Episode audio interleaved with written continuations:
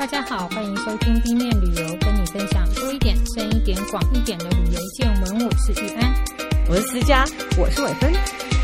哎，今天这一集，思佳要不要讲一下为什么要讲？因为其实这个情人节吗？当初你开了个头嘛，对吧？对。好，我们家小朋友曾经说：“哎，其实我不太容易 get 到别人的暗示哦，对，所以很容易就单身。”因为我完全看不出来别人对我的很多，因为现在的男生其实胆子也很小，他都不会直接跟你说哦，我要追你，他就会放出很多隐晦的讯息，对，但我都没有 get 到。哦，所以你觉得可以看看各国是用什么？对，也许我在过去呃旅游的时候，曾经有很多的机会。但到底在哪里？那也有可能是你回应的方式让他觉得你拒绝了。好了，其实情人节所谓的二月十四刚过，三月十四还没到，七夕有一点远。那为什么我们要在这边说呢？反正我们是 B 面旅游嘛，想什么时候讲什么时候讲。好了，那个其实情情人节跟呃我们前面讲的新年有一点有趣，就是各国其实会因为它的立法，或者是因为它的习俗，因为它的文化，会产生不同的庆祝方式，或者是呃要怎么说呢？求爱，对对对。然后大家也会因为文化的差异，它有着不同的。表白跟告白的方式，嗯嗯、那我们觉得有些其实还蛮有趣的，所以今天就来跟大家分享这些小故事。是，嗯，那我觉得其实求爱这个东西是不是其实有某种动物性啦？呃、对，应该有一种生物本能，对，就是求偶之类的。嗯、对对，听说在斯洛维尼亚那边就有更贴近 这个方式的的告白，对吧？对，斯洛维尼亚这个地方呢，它大概是在。意大利的东边，奥地利的南边，它原来是南斯拉夫的一部分。嗯、然后一九九一年，它就分出来了。可是它虽然分出来，它呃有一个叫斯洛维尼亚的民族。嗯，然后他们在一五八二年有一个教宗叫 Gregory，他在那一年采用了别的历法，因为他以前用的是儒略历。嗯，然后他在那一年改用其他的历法，因为儒略历好呃就是。他最后会就像我们有闰年这件事，他最后就越来越多天了。嗯，嗯，这个伟芬可以补充一下，因为我觉得好复杂。嗯，嗯哦，呃，其实应该是说儒略历算是就是阳历里面接着呃罗马历之后的一个改革的历法。对，那罗马历的时候，它其实是有一一年只有十个月。嗯，那到了儒略历的时候，它改成了十二个月。嗯。嗯、呃，那从从这一件事衍生出一个有趣的事，就是说，呃，我们知道儒略它其实是从 Julius 这个音，那我们刚刚讲到 Julius 其实就是凯撒的名字，是。对，所以是他的姓，对，他的他的名字哦，他的名，对，他叫做 Julius Caesar。哦哦哦，对，OK，他对他的名，所以说才儒略历就变成用。凯撒的名，然后那个 Julius 也变成 July 这个月份，因为我刚、oh, okay. 我们刚刚讲不是多了两个月嘛？是，是对啊，July 就是用凯撒的这个名字。嗯、那八月的 October 呢，其实用的就是他接替他的奥古斯都嘛。嗯，那刚刚讲的是儒略历，对，嗯，可是儒略令它就是刚刚思佳讲的，它有一点点。还是多了一两天，就有一些每年都多了一两天。闰闰年的这个问题，嗯，就是每隔十几年，它就会有一天的差异这样子。所以格里历是那个教宗他采用当时的天文学家比较新的算法，所以才用了格里历。那现在其实世界上大部分我们用的都是。就是格里历哦哦哦哦，我以为后面还有变，没有，就是这个历法，就是对。然后可是儒略历是东正教，现在很多他的祭，他的那些祭典的算法，他还是用儒略历。哦。对，那所以才会有一些他们闰月会很闰日很多，这就是为什么东正教的我们上一次讲那一些复活节日子是不太一样，他们两个教派的算法不一样，日期是不一样的。对对对，好，这个是一个小小的补充。对，然后这个教宗呢，就是在一五八二年实施这个格里历。嗯嗯，然后其实很好笑，有一件事就是，所以因为那时候。儒略历多了十天，所以他在一五八二年的十月四号就就直接接到十月十五号，因为他就把中间十天扣掉，所以你会查不出一五八二年十月五号到十月十四号中间发生什么事，因为没有那几天。哦、嗯，对，这个还蛮好玩。不过呃，从那一天开始，所以他在斯洛维尼亚就定。三月十二号这一天是 Gregory's Day，、嗯、然后他们传说在那一天，就像台湾有那种老鼠娶亲，嗯、然后传说在那一天是小鸟们在娶亲，要结婚了。哦，然后他如果你想要求爱，想要求一个好姻缘，你就要偷看他们婚礼。那你要怎么偷看他们婚礼？你要光脚，因为你会惊扰到他们嘛。嗯哼，然后光脚走走过冰封大地，不是。刻意要走过冰封大地，是因为三月那边都真的是冰的。他走过去，然后悄悄的走进丛林里看小鸟结婚。哦，对，这是他们觉得这样可以求取好姻缘。啊，另外怕冷的人就没有好姻缘。对，因为太大声鸟会飞走。就像老鼠娶娶亲，我们不是说晚上要安静？对。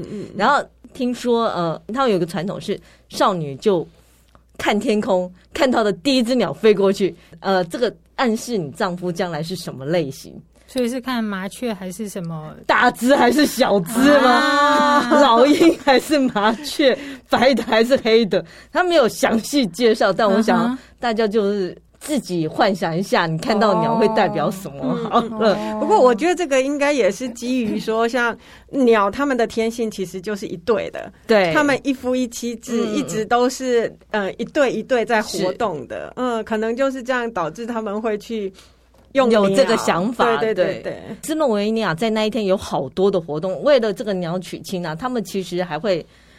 呃，准备很多吃的，然后会挂在树头。以前呢、啊，会挂在树呃树头或街上，然后小朋友会去偷偷找来吃。嗯、就直到今日，他们还会举行的仪式是放水灯。嗯哼，跟跟。我们放水灯是度亡魂不太一样。刚放水灯是因为从三月十二号其实也有象征春天的开始。嗯，然后从这一天之后白天比较长，嗯，这些工匠们就不需要再用蜡烛了，所以他们就会想说，我就把这些蜡烛丢到水里面啊，然后放水流，就表示哦，我们从今天开始以后白天就越来越长。但这个习俗到后来就是。衍生到很多小朋友，事实上，他们现在在学校啊，小学会做那个小房子跟小船，嗯、然后就是在这一天，然后上面插蜡烛，嗯、然后就是放水流。哦，嗯、是这个习俗来的。对，其实很可爱。嗯、他们的房子跟我们的房子差好多，感觉对，就是中西房子的不同。就他们好像是迎向一个新开始，因为春在他们节气算是进到春天，是是，对，嗯。那其实，在春天欧洲活动还蛮多的。嗯嗯，嗯，北欧当然就跟对春夏之间他们的活动就又更精彩了，因为经过就是漫长漫长的黑夜。是，其实这个它的发音有点困难，叫做 G A E K K E B R E V。嗯，它我觉得就是。比较隐晦的一种求爱方式。当初其实二月十四号并不是大家都认定的情人节，嗯、每个国家有每个国家的情人节。对。像呃，我刚刚讲斯洛维尼亚是三月十二号，嗯，那像丹麦的地方，它其实原来这个活呃这个习俗是用在复活节，那情人节他就把它移过来用，嗯、对，它是在一个小纸上。写上一些很有趣的，有点像打油诗，嗯，或者诗句，嗯，让你猜他是谁。然后他在他的猜灯谜的意思，对，比如像他在他名字上，比如像你像呃，你叫 Judy，我就画四个点点。J 就四个点代表 Judy 嘛，如果你叫 Scarlett，你就会点很多哦，按字母对，按字母，字母几个就画几个点，然后我把它折起来，什么颜色都可以，然后折起来折小小的，然后旁边我会剪很多花样，嗯、哼。然后甚至于你在 Google 上可以看到很多教你怎么剪花样，会越剪越漂亮，哦、对，嗯、然后你就把它寄给某一个人，嗯、哼。或者你就放他桌上，然后他打开，他必须要在一个礼拜内。猜中你是谁，然后打电话给你说，你是不是谁谁谁？是是你送的。如果我猜中的话，嗯、哦，比如像我寄给伟芬，我猜中的话，伟芬要欠我一颗蛋。OK，哎，如果这一个礼拜我没有猜中，伟芬会在一个礼拜后打电话给我说，你欠我一颗蛋。哦，对，然后这个衍生到后来就变成是我打电话给你，我们来喝杯咖啡吧。哦哦哦哦哦，就变成有点小邀约，嗯、像那种神秘，其实只是要创造一个借口可以邀请。天哪，这个好迂回哦！他等到什么时候，然后还猜错名字，猜猜猜错就尴尬。猜错也是一件好事啊！你就说，是是，你寄给我啊？他说不是，但我们也去喝杯咖啡吧。哦，对，就是有点这种感觉。来你还蛮容易 get 到别人的，这是有点明示吧？比你想象的容易哦。明示的一个求爱方式，嗯，像刚刚其实他有一点点这个意思，就是情书了，嗯就是他用点点跟一些剪纸去代替。对那情书其实，在早早年嘛，我们小时候可能也有，现在的形式不太一样。到底是发现动来示爱吗？就不需要麻烦鸽子了，这样子。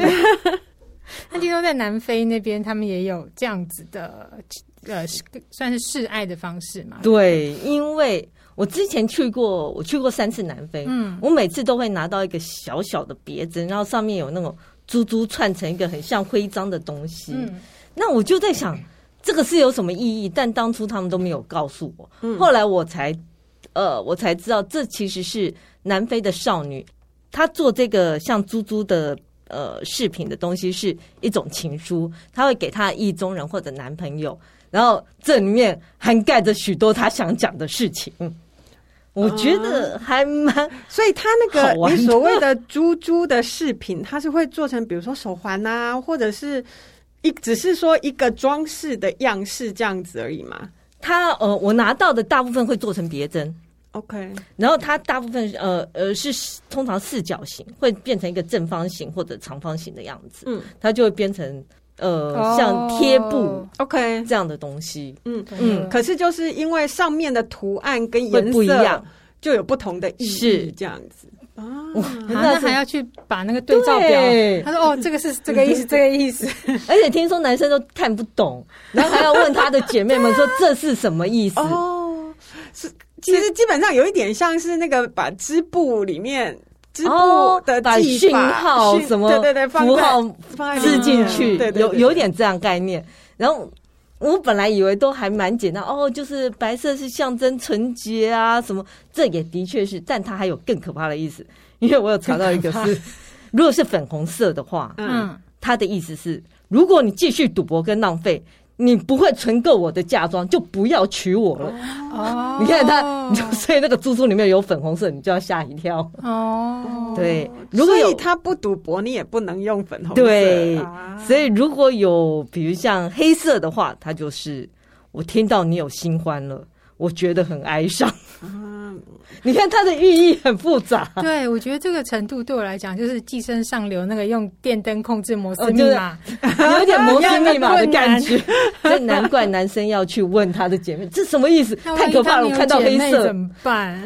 只能问好朋友了，太辛苦。然后黄色，如果你看到黄色，就是你太穷了。如果我们结婚，因为你没有养任何牲口，如果我们结婚，我会饿死。哦，所以他的意思就是说。请努力去赚钱哦。然后，比如像蓝绿色的话，他会说：“我已经失去耐心了，我不期望你会娶我。”你看他的意思有这么的强烈啊！像红色的话，就是对炽烈的爱，我渴望拥有你。有趣哦，它红色一一般来讲都是用红色代表爱情，在这里也不例外哦。对。对，然后它还有那种织成条状，就是它不是一整块的，它织成条状的意思是，我觉得你就像蚱蜢一样跳来跳去，我觉得你一定是一个花心大萝卜，好有趣哦，那就意义太多了。好辛苦哦，而且他们他们的意义不是就是很单纯一个就是伤心呐、开心呐、爱情，就他其实还有一个嗯比较长一点的想法在里面，还蛮长的，真的需要个对照表。你拿到就马上要赶去解释，说 哎，这其实是因为我怎样怎样，对，有点辛苦的一个。祖鲁，这祖鲁族人做的事情哦，所以其实并不是所有的南非那边的传统都是这样，是特定族群。所以下次如果你去南非玩，然后收到这个 因为其实这已经变成一个光客去一定会买的纪念品。你买纪念品的时候，请注意一下颜色，不要乱买。那个 卖会不会有对照表？哦，有有会有对照表，他会解释给你听嘛？对，而且我相信像什么黑色啊，就粉红色应该很少出现。那如果你是粉红控的话，自己小心一点 哦。OK，对，这种这种。那好容易被误会，好难猜。对，色彩在文化里的意义哦。是啊，就不同国家有不同同的想法。这个串珠语觉得有点是难。其实还有一个是在在西班牙，他们也有一个叫。扇语就是扇子，哦、uh，huh. 对。那我们知道折扇其实是当初欧洲大航海时代从亚洲带回去的嘛。嗯，那那个时候其实一开始只是在贵族之间流行，那是慢慢慢慢才到才到民间去。那后期在西班牙就衍生出所谓的扇语。我们知道到那个我之前在在塞维亚那边看到他们有很多就是观光推广的照片，都会。嗯传统服装女孩子都会带一把扇子，而且是那个折扇，对对，不是圆圆的扇子。然后他们就说，呃，那个时候女生啊，但我相信是之前啦，现在可能不需要这么迂回跟隐晦了。她就会拿着扇子对着跟她求爱的男士，如果他是拿着扇子遮了半张脸，嗯，也就是说我对你也有意思哦。对，不是说我我不想看到你。他有他有在比例说，你说半张脸，对，他说半张脸，呃，你看脸大就是我不想，对我就不想看到你。倒是没看到这个讲法，全车可能自己也看不到路吧？对，有道理。然后他如果直接把扇子合起来丢在桌上，表示我对你没意思哦，就直接发你好人牌，拜拜。那如果说你不小心。对了一个已婚妇女示爱，嗯，对，比如说有一个男人走过去看伟芬，说啊太美了，他要对她示爱，然后伟芬就很用力的扇扇子，哦、其实不是因为太热，是说不行，不行，他在警告他说你小心，我老公会来揍你。哦，哦，小心，我们到巷子后面，这边这边这边，越来越快这边。那还有一个也是我看到的一个蛮有趣的小故事，虽然我不太确定它，呃，现在一定是没有了啦。嗯、那过去到底是实际怎么进行，不太不不晓得。但是据说在西班牙北部一个地方叫卡斯蒂利亚莱昂那个地区的一个农村，嗯，那那个村里面呢，就是有一个有点像年轻人那种纠察队组织，嗯，所以他只要发现。隔壁村某个小伙子来跟我们村的女生谈恋爱，嗯，他就要征税，哦，不是留下买路财那个钱哦，嗯，他是喝葡萄酒，就你要上缴葡萄酒来，然后你才能跟我们家，对，你才能跟我们村的女生的女生谈恋爱。我觉得这就是屁孩会做的事情。不过，因为我后来去查了一下，就是这个地区它确实是嗯西班牙一个葡萄品种叫做甜帕尼欧的产区，嗯、所以觉得嗯好像也是蛮有可能的。哎，要跟我们家 妹妹谈恋爱，请给我一瓶葡萄酒啊！这葡萄酒对他们来讲，其实就是某种货交换货币了。对对对对，就是应该有一种保护作用吧？就可能觉得自己村里的女孩，我们要、嗯、至少要付得起一瓶葡萄酒吧？或者只是不爽隔邻村的，应该是不爽比较多。我觉得很像那种弟弟看到姐姐谈恋爱就说“哦，恋爱”之类的。好啦，那其实，在西班牙，他们的那个情人节并不是二月十四号，嗯、他们不是过这一天，他们还会过一个是四月二十三号，叫圣乔治节。嗯。那圣乔治其实，在欧洲里面，他们呃有是蛮多地区的一个守护，所谓的守护圣者。嗯嗯。那他传说很多，有说他是保护基督徒不被破坏的骑兵，有说他是屠龙救公主或是救少女的英雄。嗯、那他比较常出现的形象，确实是屠龙的那个形象。是嗯，那。感觉好像不是真的人一样。那在那个呃巴塞罗那，就是加泰隆尼亚这边的文化，它也是一个守护者的形象。是，嗯，那他们那边传说就是说，圣乔治杀死巨龙以后救出公主，然后那个巨龙流出的鲜血就长出了一朵玫瑰，象征爱情。他会想说。为什么巨龙它是邪恶的，把它杀了，然后它就会长出玫瑰，又象征爱情？你真是不浪漫，就非常 你也很难 get 到别人的好意，不想 get。所以，但是我觉得很有趣的是，在那一天圣乔治日当天，嗯，就是那边的人们他们会送书给小孩，嗯，是，然后送鲜花给女生。结果后来到了那一天，他们所有的书店，只要你在那一天去买书，就会送一支玫瑰花。哦，嗯，然后后来也就变成了有点像是情人节这样表达爱意的日子。对对，那其实后来我再去看了一下说，说其实呃四月二十三这一天也是联合国教科文组织定定的世界图书与版权日。好神秘哦！为什么是这天？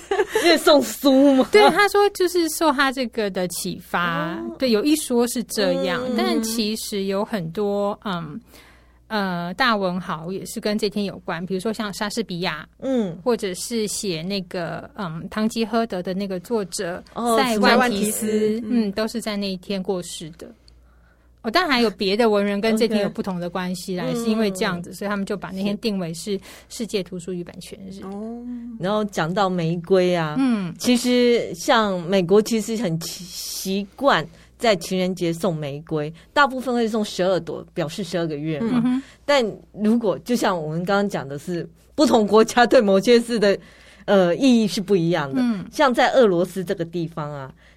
一般他们也是送玫瑰啦，但婚礼或生日啊，他们会送奇数的玫瑰，比如一三五七九。但如果是偶数的话，他们不喜欢偶数，他们认为偶数应该只有出现在葬礼，所以十二朵玫瑰不可以送。因为你如果在俄罗斯送十二朵玫瑰，他会觉得你真的太无礼了，而且这个应该是在。人家葬礼的时候，告别式的时候才送的，嗯、所以大家要小心，哦、不要乱送。对，因为尤其中国人很喜欢偶数成双。对对对，但其实并不是每个国家对偶数都是好的。对，对，我知道，像印度教的国家也是都呃以奇数为主，嗯、为吉祥数字这样子。嗯嗯。讲到印度，还想到就是我们通常说送菊花，嗯。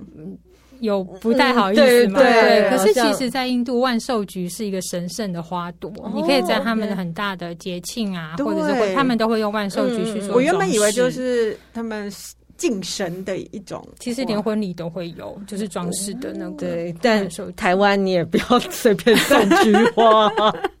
对啊，这个文文化的差异其实蛮有趣的。对，除非对方是印度人，其实你身边如果有一些外国朋友，可以问问他们家乡有没有什么很有趣的习俗。是。然后刚刚讲到西班牙，他们就是我们讲到说，想要成双就会有单身嘛。是。然后我有查到一个西班牙，就是说他们二月十三号是单身日，因为就在情人节的前一天嘛。不过我们讲单身日，我们会想到是。一一一一光棍节，对对不对？那光棍节其实到现在，大家只要想到，直接就会想到是什么？电商大拍卖。对啊，被创造出来。对，但其实不是，嗯、最早的来源是在韩国。嗯，韩国的一一一一，他们是叫做 Pepero Day。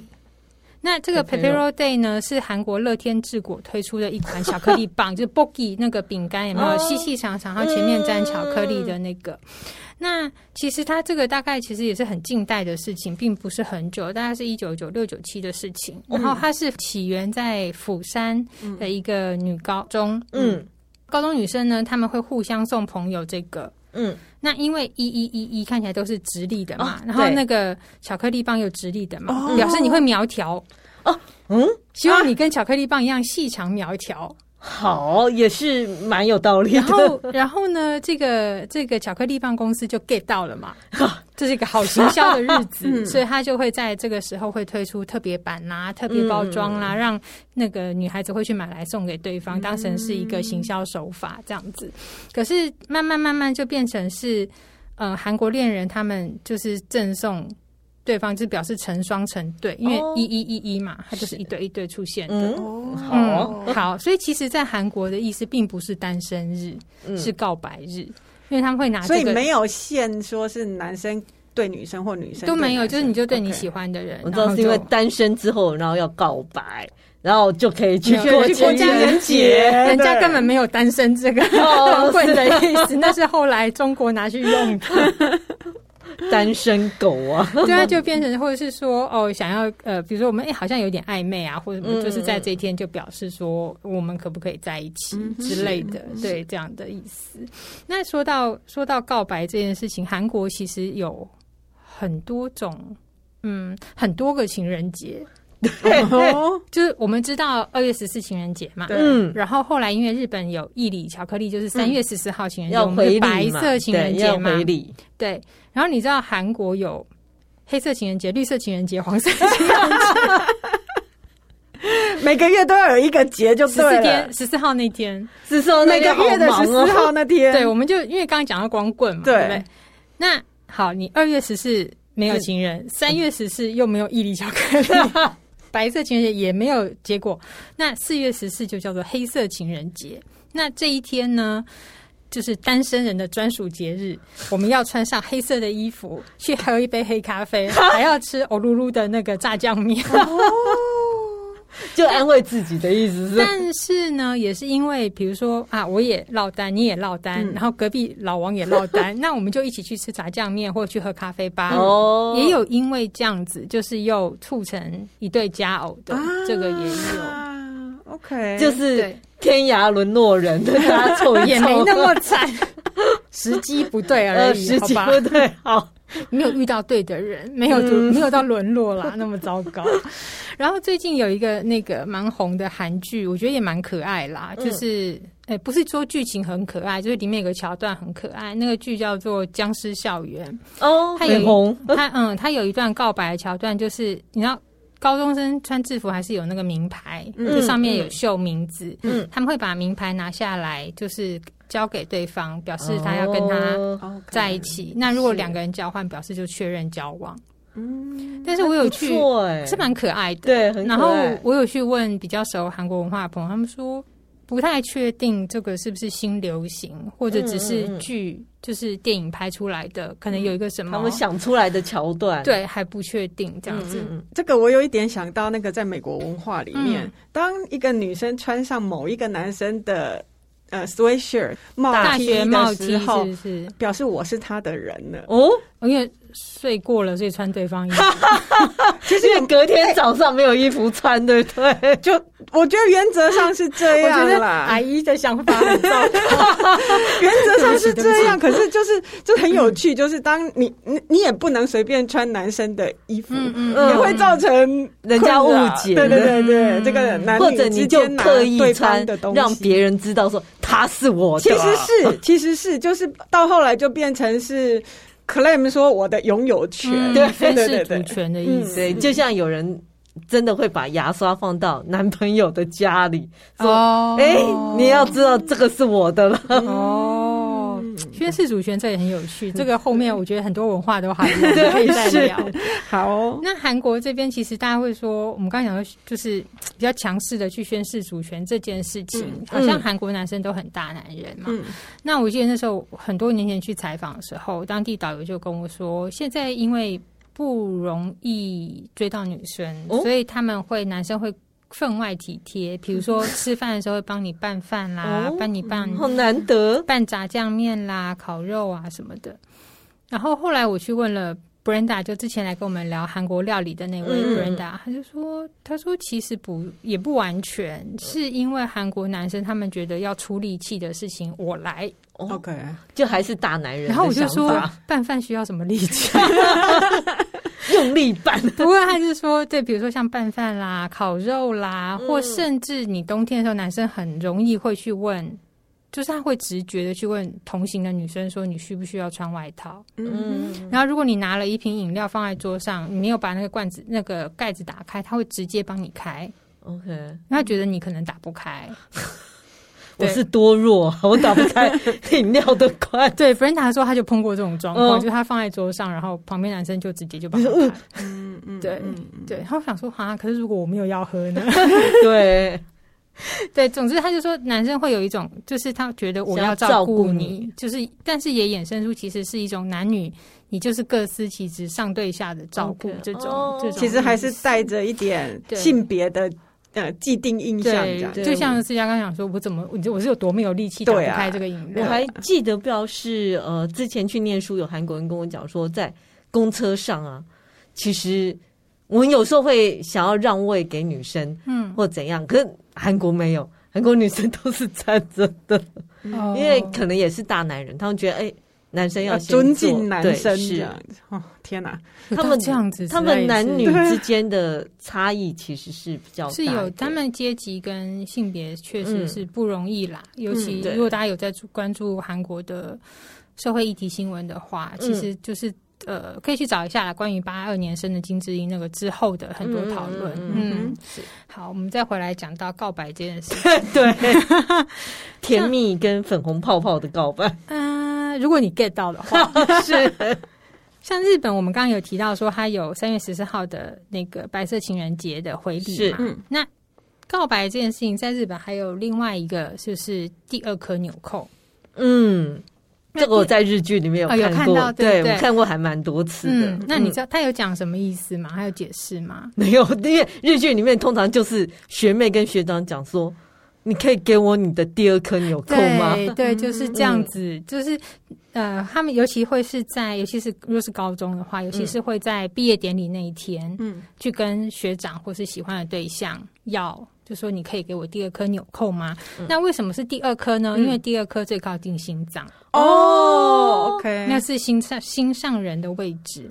原来如此，我还以为是因为第二颗，所以就因为不会破掉。就因为如果你第二颗至少上面第一颗可以扣住，欸、其实不会太敞开。你讲这个是它的来由，没有，确实没有有有相关，嗯、因为它的这个呃是由军队传统演变而来的。哦、因为以前战争来的时候，他们要出征嘛，嗯，不知道什么时候会再见到你，嗯，那他就会拿一个身上的什么东西让他保留着。哦，那为什么第二颗纽扣？是因为它最容易被遮住。对，不管你是背枪啦，或者举旗子啦，什么，你那颗是最容易被遮住。这么有学问嘛？当然，他们还有什么第一颗代表什么，代表什么，就是，但是会是第二颗出去，这个原因是因为第一个就比较容易遮住啦。那当然后来衍生出来说，因为它比较。靠近心脏，所以如果我愿意给你，表示我接受你的告白。所以是从军中出来的，对，是从军中出来的，演变出来的，到后来变成是学妹会追着学长屁股后面说，就有制服的人，给给我第二颗，第二颗，而且我只有一件衣服，我也只有一颗，没关系啊，都要毕业了，这无所谓了。那还有一个就是，呃，求爱情的话，他们会到一个叫做白兔神社的地方。我好奇，那个神社在哪？在鸟取县。哦哦，OK，嗯，那其实这个是呃，也是日本神话来的，就是那个神社，其实他们主要拜的是呃一位神奇叫大国主命，或是大国大神，嗯，或称为大国主神。那这个神在日本的传说里面是一个象征孕育生命、呃大地自然能量之神。那传说他是个相貌出众。又多情的神，嗯、然后有六位妻妾，一百八十一位子神，也生哦，六位一百八十哦，对，你除一下，妻妾一个生三十个，哎，果然跟兔子很像。哎、欸，我没有想到这个、欸，哎，哎，对啊，有道理、哦，生太多了。其实是说这个传说是这样啦，哦，就说这个大国主神呢，他在嗯 年轻的时候，他他家有他家就有八十几个兄弟。然后他妈妈也很厉害之类的。呃呃，呃，那个时候呢，他就听说因幡国，就因为的英的番旗的番，因幡国就是现在的鸟取县，有一位美女。嗯，那他们兄弟们就想说去求亲求婚，试试看有没有机会取得美人归这样子。结果因为这个大国主持人，他就是被。兄弟排挤，所以他是押队的那一个，嗯，然后他就扛所有人的行李，然后我想说八十几个人，哦，当然这个不重要，就是在他殿后了呢，他又背了很多行李，然后就沿路上就走走走，就他们都有遇到一只兔子，受伤的兔子，嗯，然后其他的兄弟不但不救他，还欺负他，然后结果到最后的这个大国主神看到这只兔子的时候就很可怜他，就想到自己被。